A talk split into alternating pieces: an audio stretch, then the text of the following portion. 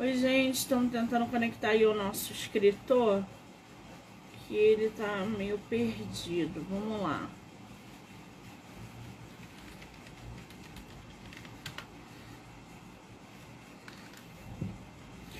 Vamos ver se a gente consegue conectar aí, né? O nosso escritor, porque eu mandei o link, abri aqui, enfim.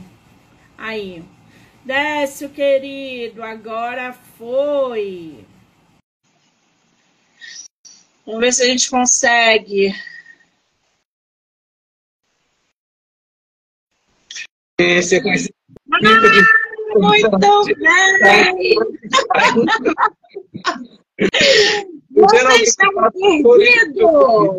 Nunca participei de entrevista por Instagram, então estou meio perdida. Ai, que delícia! Mas, ó, é assim mesmo, todo mundo fica perdido, porque o Instagram é diferente. Mas eu Exato. fico muito feliz de poder conseguir conectar com você aí para a gente bater um papo literário. Então, muitíssimo obrigada, tá? Eu que te agradeço, hein? Um você, é de, você é de qual lugar do Brasil, Décio? Eu sou de Salvador, Bahia. Salvador! Terra quente maravilhosa, do Acarajé. Você está no Rio, é? Eu sou do Rio de Janeiro, você conhece? Eu morei um tempo aí, conheço bem. E minhas histórias, muitas delas se passam aí. Ah, que delícia, gente! Temos cenário carioca, então, nas obras do nosso escritor. Várias, várias histórias. Ah, pretende voltar para o Rio? Olha, eu fico sempre nessa dúvida. Eu, o desejo é grande, mas fico muito dividido, né? Como estou participando da Academia de Letras daqui, eu fico naquela dúvida se vou virar um membro correspondente me mudando para o Rio, mas eu adoro o Rio, amo o Rio, é minha paixão de adolescente, porque eu fui para aí adolescente. Então eu estudei grande parte de minha vida aí, então tenho muita ligação com a cidade. Então, chego aí, eu me sinto em casa como se eu nunca tivesse saído. Ah, que delícia. Se voltar, mande mensagem para que a gente possa se conhecer pessoalmente, tá? Eu estou indo fazer o lançamento do livro aí na próxima semana. Quer dizer, na próxima semana eu estou indo para Paraty ou para Flip, Flip e vou participar de dois lançamentos lá e depois vou fazer um lançamento no Rio, no Bar Ernesto, lá na Lapa. Então eu vou lá te ver no Bar do Ernesto. Ah, com certeza. A gente precisa se conhecer. Décio, me manda depois no WhatsApp horário, local e data. Porque é. lá, para 15 minutos eu tô lá e eu posso lá te ver. Vai ser no dia 30, quinta-feira, não nessa próxima, mas na outra, né? A, a partir das 18 horas. Vou, gente, na Lapa, tomar uma cervejinha Foi. no lançamento é, do nosso escritor. do Ernesto, que é uma comida deliciosa. Ai, que delícia! Eu Depois eu vou te mandar mensagem no WhatsApp. Certo. Agora, me diz uma coisa. É, é, o lançamento que você vai fazer aqui no Rio é o da é, Histórias Roubadas? Roubadas, isso. Que delícia! Você já tem outras obras no mercado, né, Décio? Sim, de ficção, na verdade, eu tenho, eu tenho um livro de poesia que foi lançado pela editora Patuá, de São Paulo, no, é, em 2021. E que você vou fazer o lançamento em Paraty, que eles têm um, um, uma, um evento chamado é, várias editoras independentes se juntam e fundaram a Casa Gueto. E vão ter vários eventos nessa Casa Gueto e inclusive tem uma, um lançamento de uma coletânea com tem um poema não, não, não um conto meu não sei se é não um poema novo que vai ser lançado lá e na outra coletânea da Off Flip, também tem um conto meu que vai ser lançado na sexta. O lançamento da Patois vai ser na, no sábado. Então, eu vou aproveitar para lançar meu livro de poesia lá também e vou levar alguns exemplares do meu de contos. Mas o lançamento de contos está mais para acontecer no Rio, lá no Padre Ernesto. Minha Nossa Senhora, quanto evento nosso escritor está inserido com publicações e lançamentos presenciais. Aliás, lançar livro de modo presencial é fenomenal, né, Adécio? Com certeza, é outra coisa, é outra coisa. A gente se sente entre amigos, né? Que é uma atividade, um, uma, um novo um encontro de amigos é sempre bom e a, a gente está com, a, a, desvantagem de não poder fazer isso durante a pandemia, então agora que a gente já pode se encontrar é um grande prazer fazer isso. É verdade. A ideia de você fazer um lançamento num bar como é que surgiu isso? E no meio da Lapa, que é um ponto turístico e lotado de, de, de todas as tribos, né, Décio? É. O ano passado eu fiz o lançamento na, uh, na livraria, uh, uh, fiz numa livraria em Ipanema, que é a livraria da Torre, é isso? Como é que chama aquela livraria de Ipanema? A livraria da Torre, acho.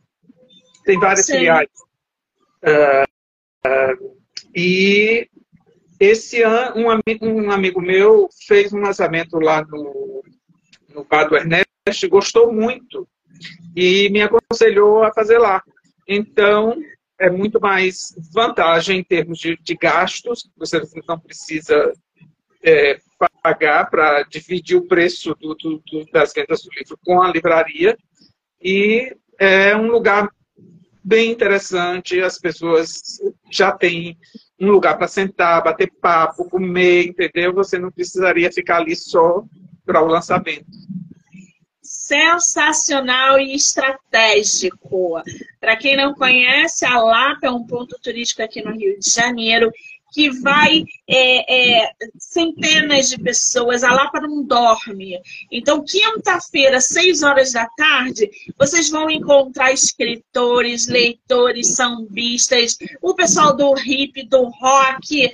É uma junção de, de pessoas de todos os lugares. Então, assim, super estratégico. Aqui na Tijuca, existe um bar que se chama Bar Madrid, se eu não me engano. E eles fazem lançamento é, de livros, né? Escritores, palestras. E assim, essas mesinhas na rua, dentro do bar tem livro, tem prateleira com bebidas e livros. Então, tu chega lá, tu pode pegar um livro, tomar sua cerveja enquanto tu lê um livro. É sensacional. Então, assim, super apoiado. E eu estarei no Bar do Ernesto quinta-feira, hein? Já ah, falo logo que eu vou lá. Ah, descobri, o nome da livraria era a Livraria da Travessa. Foi a, ah, a, a, onde eu fiz o lançamento da última vez. Aí eu resolvi mudar um pouco, variar. E o lugar, é, o Flávio, que é o dono, né, o proprietário, ele é uma pessoa que incentiva muito essa, essa questão cultural, então tem sempre muita música, muito lançamento, é, exposições, etc. Então é um bar cultural.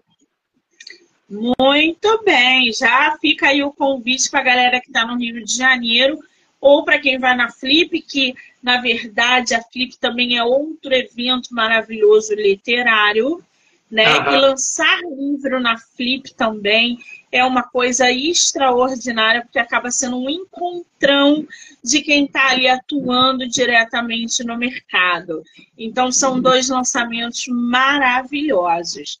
Agora, você é, lançando aí histórias roubadas, que eu tenho que falar que tudo nesse livro está lindo, inclusive essa capa. O que, que fala histórias roubadas, Décio? Olha, é um conjunto de histórias que, que, na verdade, são de temas bastante diferentes, mas alguns deles é, estão muito ligados à questão de roubo de histórias. Então, o primeiro conto que deu título ao livro, que se chama O Ladrão de Histórias, é a história de um médico que adorava escrever e ele morava aqui em Salvador, mas é, estudava medicina. Ele não gostava de, de, medicina, mas tinha que fazer foi fazer a residência em São Paulo.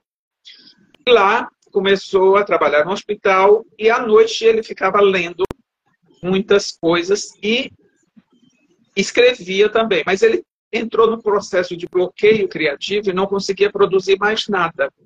E um belo dia, num dos seus plantões, ele começa a ler sobre Shakespeare e descobre que Shakespeare era um ladrão de enredos.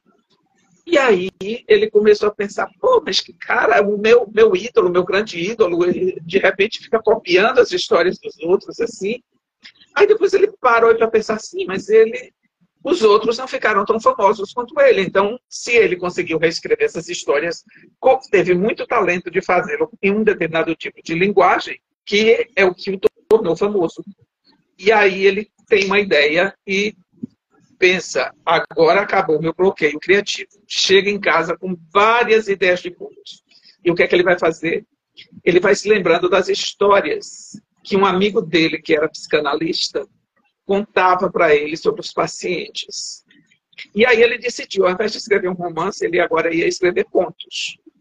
E cada história que ele ouviu, ele escreveu um conto a respeito. E aí o livro foi lançado, fez o maior sucesso, várias, é, vários exemplares vendidos, e aí ele começou a fazer palestra aqui e ali, assediado por todos os meios de, de divulgação, e quando está no auge, a, a uma, uma rede de televisão contrata para escrever novela, os livros são todos transformados em filmes, os contos e tal. Quando é um belo dia, ele deixa de trabalhar como médico para se tornar escritor profissional para a televisão. Vai escrever novelas. Só que um belo dia, quando ele chega em casa, tinha uma intimação para ele comparecer numa delegacia. Ele assina aquilo, sobe sem saber o que, que é. Esquenta a comida no micro-ondas. Quando começa a comer, liga a televisão, pasma, ele começa a ver o rosto dele estampado em tudo quanto é telejornal. As pessoas que tinham sido os clientes do, do psicanalista começaram a processar. E aí o cara entra em paranoia, e eu não vou contar o resto da história para vocês contarem um livro e lerem.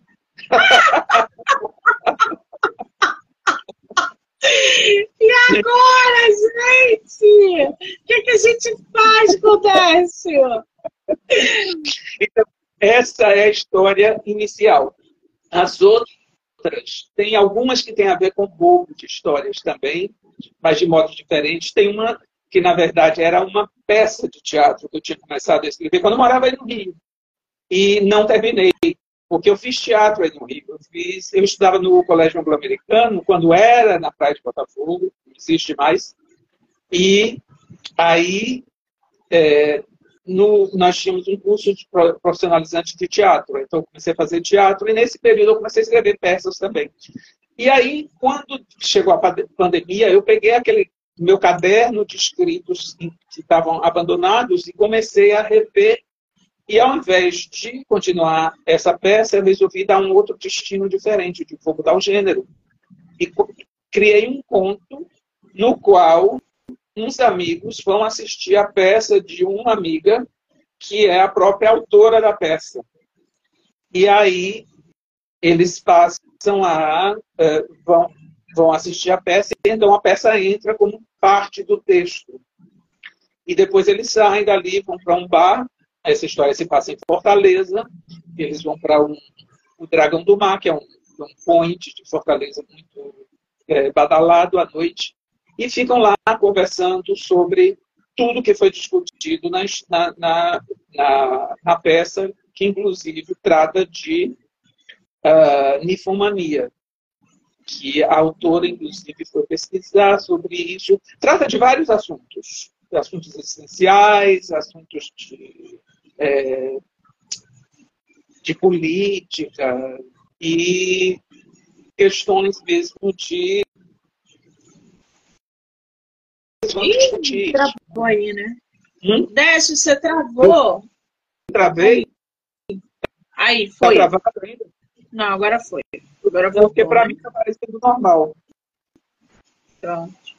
Tá, voltou normal? Voltou. Esses... São várias histórias, são 22 contos. É, tem alguns contos que são bastante é, engraçados, muitas histórias engraçadas. Outras que são baseadas. É, tem uma que eu faço uma brincadeira com, com, com, o próprio processo criativo, em que um autor, é, o personagem se rebela contra o autor e resolve, resolve ele mesmo escrever a história modificando toda a direção que o autor estava planejando dar. Então, é uma metaficção muito interessante. E tem algumas histórias de mistério também muito interessante, que eu pego um poema. Eu, eu há muito tempo ensinei literatura de língua inglesa. E então eu resolvi trabalhar com alguns re, reescrever a história de alguns poemas transformando em conto. Então, tem um poema de um poeta norte-americano chamado Edwin Arlington Robinson, em que ele escreve uma história muito trágica. Tá? Eu não vou dar o spoiler agora para contar para vocês, mas é uma história trágica. E esse é de um personagem que tem tudo que quer na vida e que as pessoas é, admiram bastante e tal. E um dia acontece uma tragédia com esse, é, esse personagem e o poema acaba e ninguém sabe o que, que realmente aconteceu. Né? Então, esse personagem, eu coloquei, isso aconteceu no século XIX, um, um poema do século XIX, tá? Eu atualizei para um, uma pessoa, um escritor do século XXI, que vai escrever, vai viver a vida desse personagem do poema. Ele vive essa vida. Tá? E depois essa história é misturada com a história do próprio autor do poema, Edwin Arlington Robinson. Então, a, a história do poema se mistura com a história do autor e passa para o personagem do século XXI. Quando, com esse personagem, é, essa história, então, é descoberta por um cineasta, né, porque o cara tem um fim trágico, o cineasta vai tentar desvendar isso e faz uma pesquisa e resolve transformar toda aquela história num filme. Só que aí é como se fosse uma uma, uma premonição de que algo iria acontecer com esse cineasta também. Então, tudo que vai acontecer, que aconteceu com os outros personagens, depois vai acontecer com esse cineasta, que ganha todos os prêmios com o filme. O filme vai para Cannes, recebe, é, é, premiado em Cannes, mas aí, na, após a entrega do prêmio, tem uma tragédia também. E aí eu não, vou, não posso contar, porque senão dá o spoiler. Senão dá spoiler, né? Aí não é legal. Os meus favoritos. Muito bem. Quer dizer, já tem aí, a gente já está cheio de informações, de histórias e referências boas. O Histórias Roubadas, né, que vai ser agora lançado na Lapa, que é o livro que a gente estava comentando anteriormente, nele diz o seguinte: Histórias Roubadas é um livro irônico e divertido, em que pequenos absurdos, memórias, acidentes e acasos são tingidos pela imaginação e pelo enorme prazer de efabular. Você falou que esse médico, né, esse, esse é, é, roubador de histórias, entre aspas, qual é o nome dele? Ai, uh... agora você me pegou. Eu esqueci o título, o nome do personagem. Ai, ai. Eu lembro, gente, ele esqueceu. ele, esse personagem, gente, eu falei, ele é o roubador de histórias, vocês entenderam, né? Ele é o ladrão de histórias. Por favor, não me entendam mal. É, e essa pegada que você traz no livro, né, que isso acontece muito. Pessoas que estão sempre roubando a história de outros escritores, de outros exemplos, e transformando aquilo como, como seu. Então, eu publiquei, eu não sei o quê, e sempre tem uma referência. A gente nunca cria nada, a gente está sempre copiando algo ah. de alguém que já produziu alguma coisa. A verdade é essa. Então, quando a gente lê uma história, aquilo ali tem referência a alguma coisa que aconteceu, ou que aquele escritor já, já viu em algum lugar e inspirou ele a escrever. O que que é, é, como é que surgiu essa ideia, Décio, de você justamente abordar em um dos seus pontos essa temática que hoje a gente vê que o tempo todo a gente vê histórias plagiadas, copiadas, inseridas em outros termos. Por que, que você trouxe justamente essa pegada? E um médico, né, que larga tudo para ser um escritor. Ainda tem isso. Olha, na verdade, a, o médico, é, eu me baseei num amigo meu mesmo, que hoje está falecido, e que era daqui de Salvador, e realmente é, ele foi fazer uh, psiquiatria, não era psicanálise, era psiquiatria, psiquiatria mesmo em São Paulo. É, foi fazer residência lá. E ele já tinha escrito alguns. Ele, ele realmente detestava medicina e adora, queria ser escritor.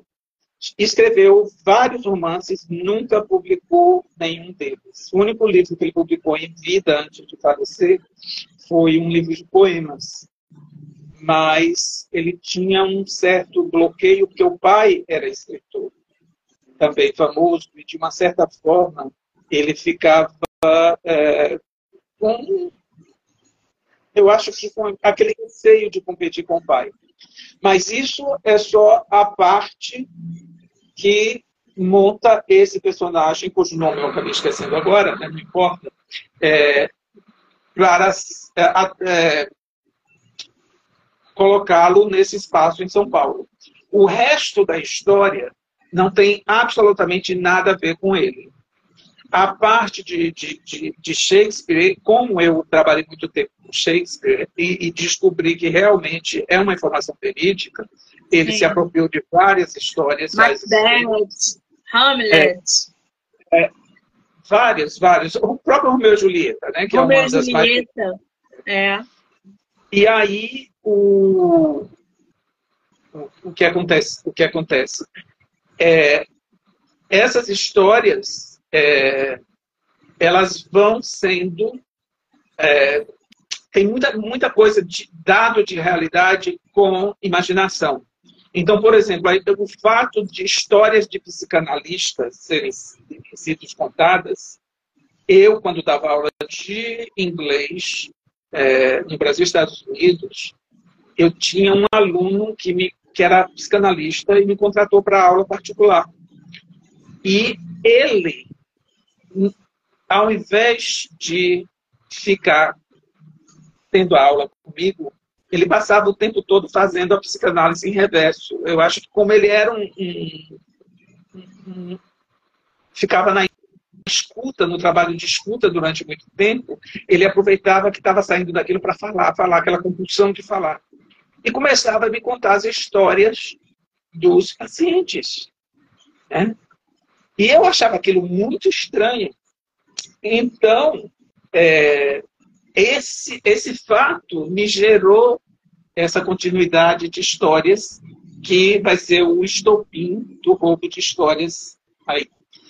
Menina, mas por um acaso, você, uma grande coincidência, esse meu amigo que inspirou o personagem ele tinha escrito um livro que eu tinha lido antes de ser publicado e que recentemente o irmão dele fez uma nova edição agora e lançaram pós-mortem. Fizeram um lançamento é, em homenagem a ele. Né? E quando eu fui reler o livro, eu descobri que o livro se tratava de um, um autor que era amigo de outro e rouba um romance desse amigo. Então, foi uma tremenda coincidência. Então, aquilo ficou no meu subconsciente, desse roubo de história, e que eu só vim me dar conta agora. Depois que eu peguei o livro dele, eu digo, gente, é muita coincidência isso. Eu ter utilizado esse personagem, eu utilizo esse meu amigo como um personagem inicial, depois misturo com outras pessoas que eu conheci, e de repente o tema de roubo está presente no livro dele. Sim. Sim. E outra coisa que eu queria te falar, o título Histórias Roubadas, na verdade, você citou aí, né, quando você leu, é um trecho de uma escritora portuguesa chamada Teolinda Gerson, que fez a quarta capa do livro. E nessa nossa conversa, quando ela me enviou o texto da quarta capa, o título do livro ia ser O Ladrão de Histórias. Só que no, no subject, no, na, da mensagem, ela colocou histórias roubadas. Aí eu achei muito mais interessante do que o ladrão de histórias, e aí resolvi roubar o título dela. Que, que na verdade já começou com um roubo de título. Né? E ela morre de rir quando eu conto essa história para ela, porque ela também não sabia que tinha se confundido com o título e me deu um título fantástico, que eu adoro. Gente, é, até o título, até a história do título do livro, gente, é engraçada. Entendeu? Ai, ai. Pelo ritmo acelerado e a diversidade dos assuntos, pode talvez aproximar-se da crônica.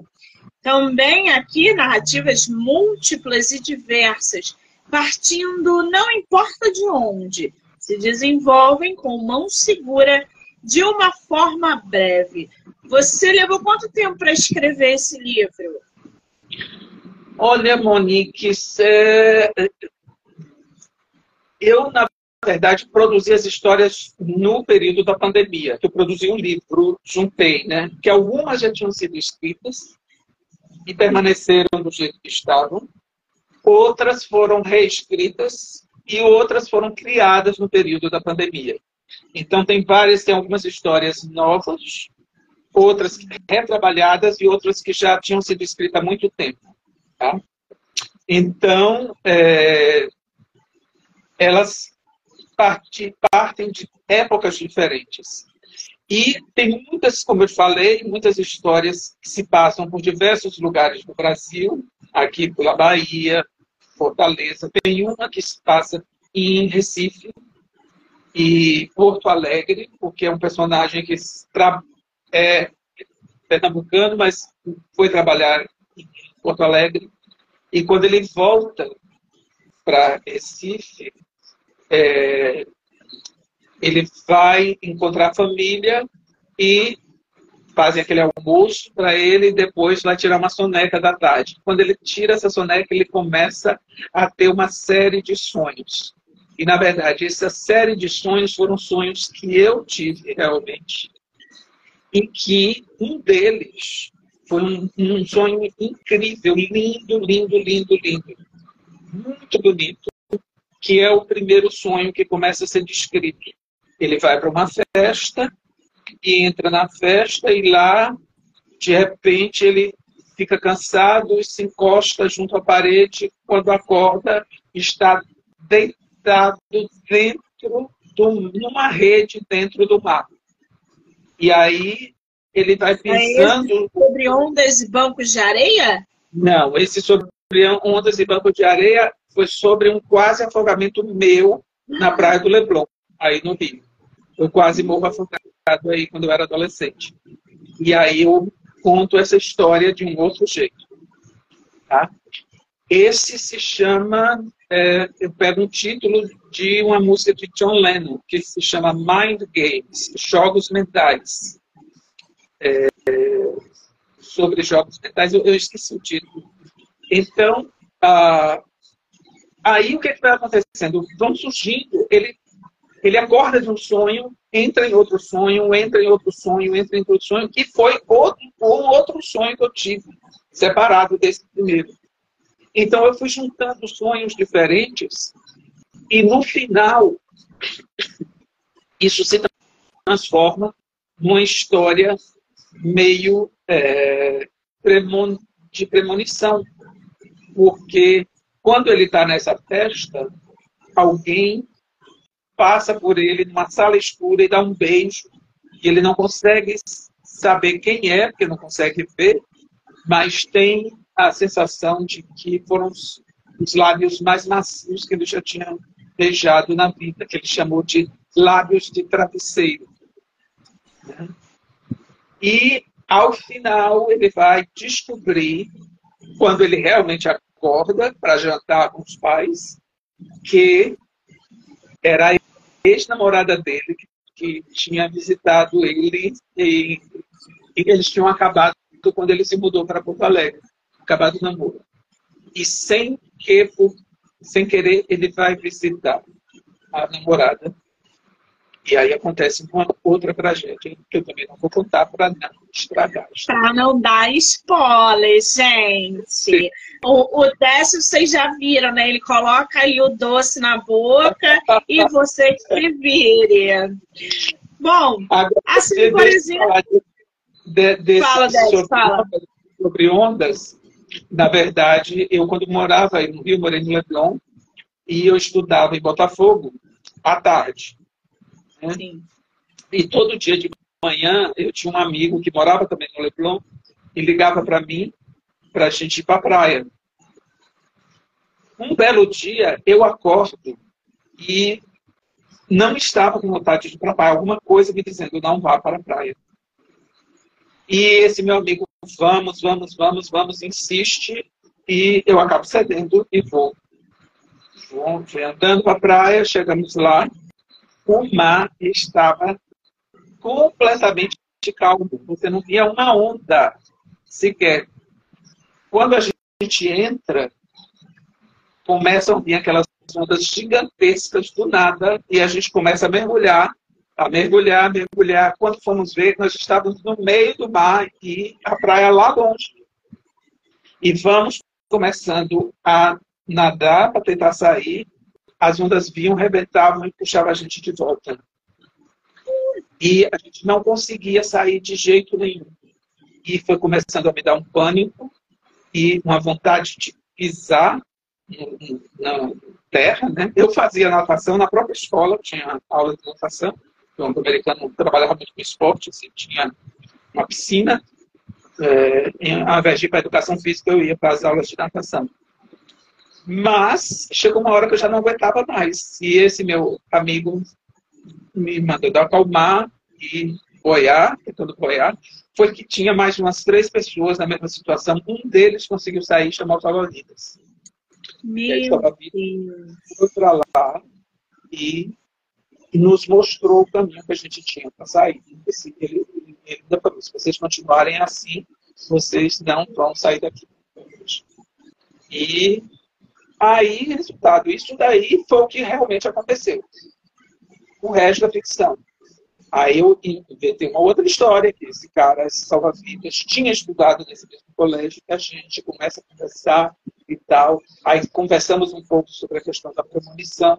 E no caminho para casa, eu vou passando pelas ruas de Leblon e começo a analisar o porquê de tanto nome ligado a militar tem muito general, muito, muita gente da Tríplice Aliança, é, tudo referente a, a general, a, exército, e, e, vou começando a descobrir a vida de alguns deles, inclusive da rua que morava, que era Bartolomeu Mitre, né, quem era a, a pessoa e tal, e os nomes antigos da cidade. Ah, sim, e antes de ir para a praia, esse personagem que, que vai para a praia, ele estava lendo um livro sobre a história do Leblon.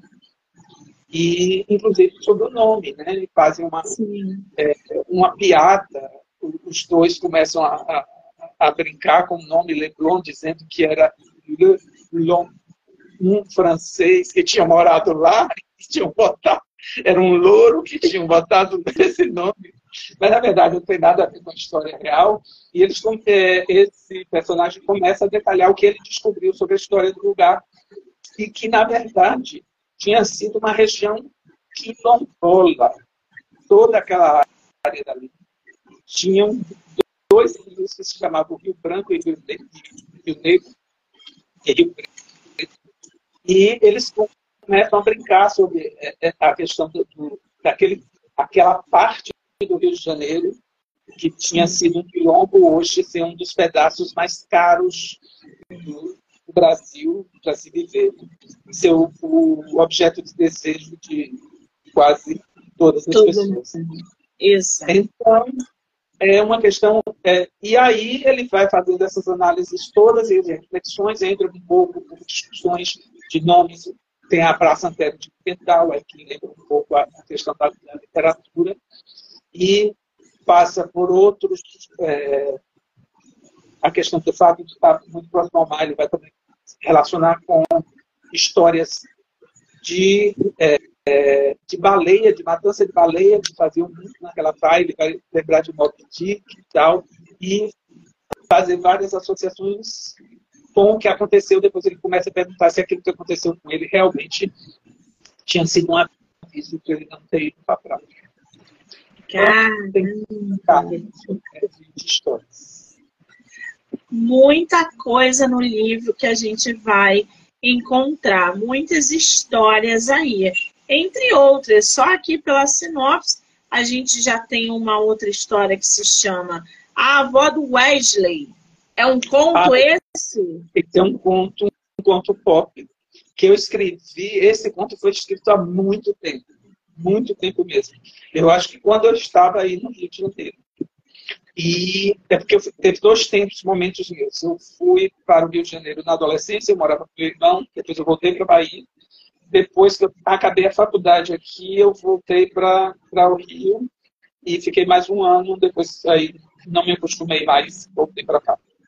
Então, nessa época, eu escrevi esse conto que é a história de um garoto é, que, na verdade, começa a descobrir a sexualidade.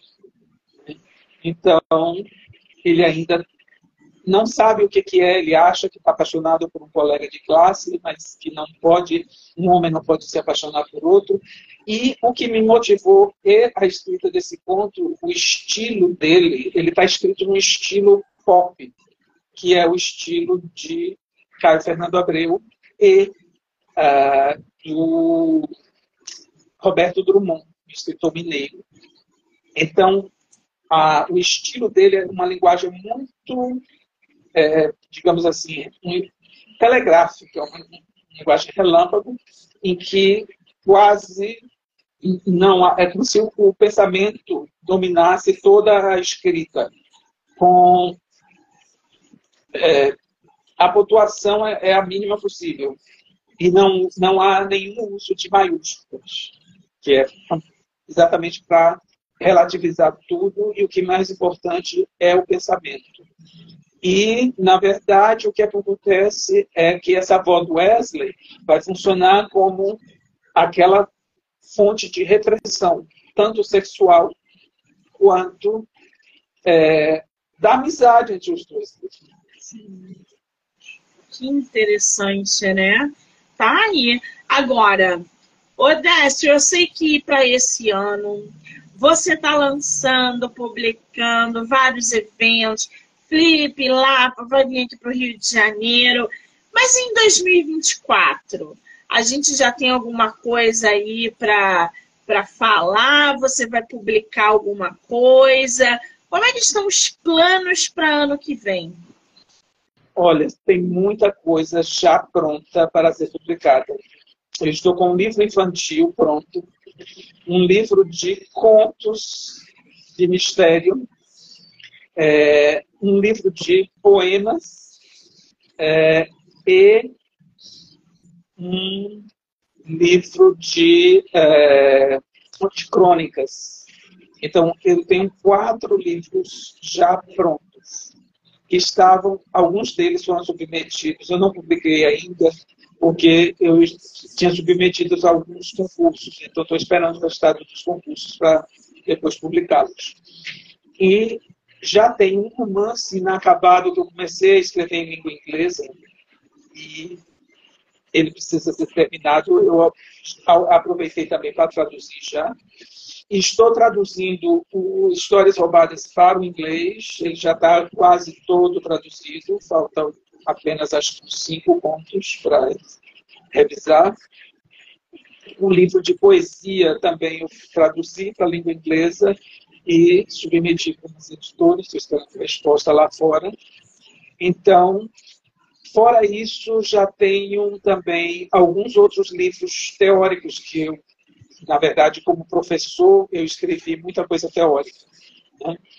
Não sei se você sabe, mas as minhas primeiras publicações foram de criação foi em coletâneas. Tá? Eu comecei, já, já tinha contos e poemas publicados em coletâneas. Mas livro mesmo eu comecei a publicar na área de metodologia do ensino de inglês, é, de livros de inglês instrumental, depois eu comecei a publicar minha, minhas teses como livros teóricos de, é, sobre o pop, literatura pop e arte pop. É, e a minha tese de doutorado, que gerou dois livros. Como eu fiz doutorado nos Estados Unidos, a tese foi escrita em inglês, então eles foram publicados na Inglaterra e nos Estados Unidos em língua inglesa. Os dois geraram dois livros, que é sobre a influência do cinema na literatura e a influência da literatura do cinema. Ah, então, no meu pós-doutorado na Inglaterra, eu escrevi, comecei a escrever, está precisando acabar, está precisando acabar, um outro livro está sendo escrito em inglês também, que é sobre a as adaptações de Macbeth para o cinema. Aí meu lado shakespeariano batendo, eu adoro. Eu adoro muito o Macbeth. O, o, a, a renascença. Ai, que delícia! O nosso autor vai de lá para cá, parece com uma facilidade, né, gente? A gente escuta Desce falar, parece que está assim flutuando de um lado para o outro, de uma obra para outra. Para vocês terem uma ideia, o Décio, né, ele tem um monte de coisa publicada inglês, italiano, português, que ele acabou de falar que está aí sendo é, traduzido aos poucos, gradativamente. Então, ele tem desde é, inglês para turismo e hotelaria até histórias roubadas. É um amplo leque aí, inclusive o, uma obra em italiano, que é a. Eu vou falar em português porque eu não vou saber pronunciar em italiano. Mas ele até me mandou aqui em português ainda não tem, tá, gente? Que não, é paisagens é... interiores, né, Décio? Esse é o que é, foi lançado aqui pela editora Patuá e que foi lançado na Itália, é, traduzido por um ex-professor meu de italiano aqui, que foi, por um acaso tinha sido meu aluno de literatura inglesa e depois virou meu professor de italiano. E ele traduziu o livro para mim e a gente publicou lá na Itália.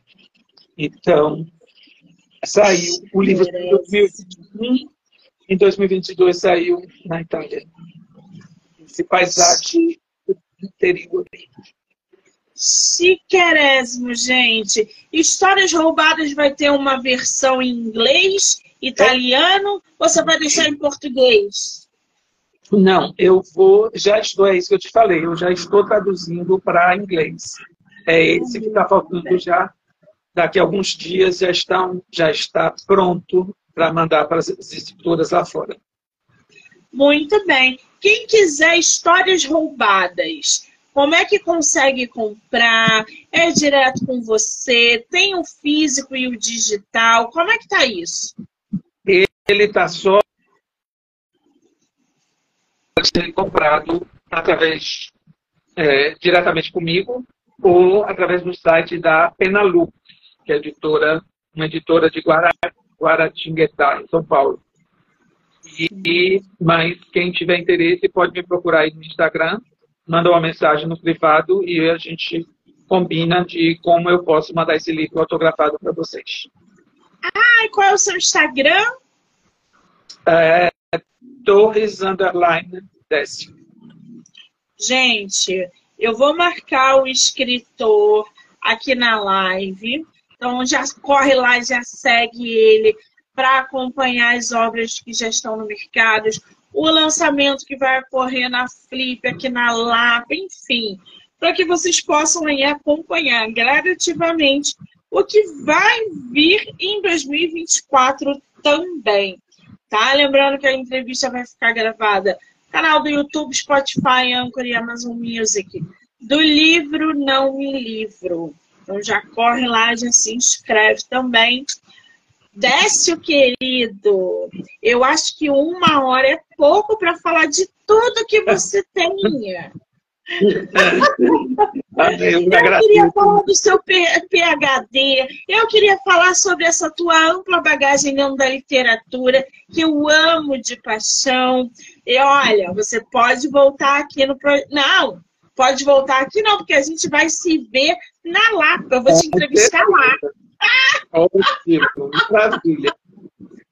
Eu gostaria de convidar todas as pessoas que estão nos ouvindo e vendo, né, para irem no dia 30 de novembro, a partir das 18 horas, no Bar do Ernesto, na Rua da Lapa, é, na verdade, é o Largo da Lapa 41, tá? no centro da, do Rio.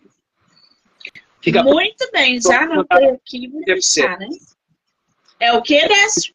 Fica próximo do é, aquele é, centro de música Cecília Meirelles, é isso? É o centro da cidade?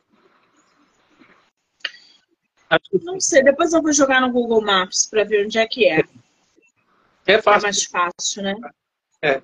É, é. É um restaurante. Querido, eu só tenho que te agradecer pelo tempo, pela disponibilidade, por esse trabalho incrível que você está fazendo de publicar livros com histórias fantásticas, pelos seus lançamentos, que venham muitas outras obras, que você tenha cada vez mais sucesso. E você volte ao podcast sempre que você quiser. E obrigada. Eu é que te agradeço. Foi um grande prazer estar aqui com você hoje, falando para seus uh, telespectadores, seus uh, seguidores. E, uh, quando quiser, é um grande prazer estar conversando. Então, para mim, eu adoro bate-papo. Então, pode me chamar quando quiser. Estarei. Ai, que delícia! Aqui. Muito bom, né, gente? Eu quero muito agradecer a todo mundo que entrou, que saiu, que ficou aqui com a gente, que vai assistir depois dizer que amanhã eu volto com mais bate-papo literário. Décio, um beijo, querido. Obrigada. Outro. Beijão para você e para todos os seus seguidores.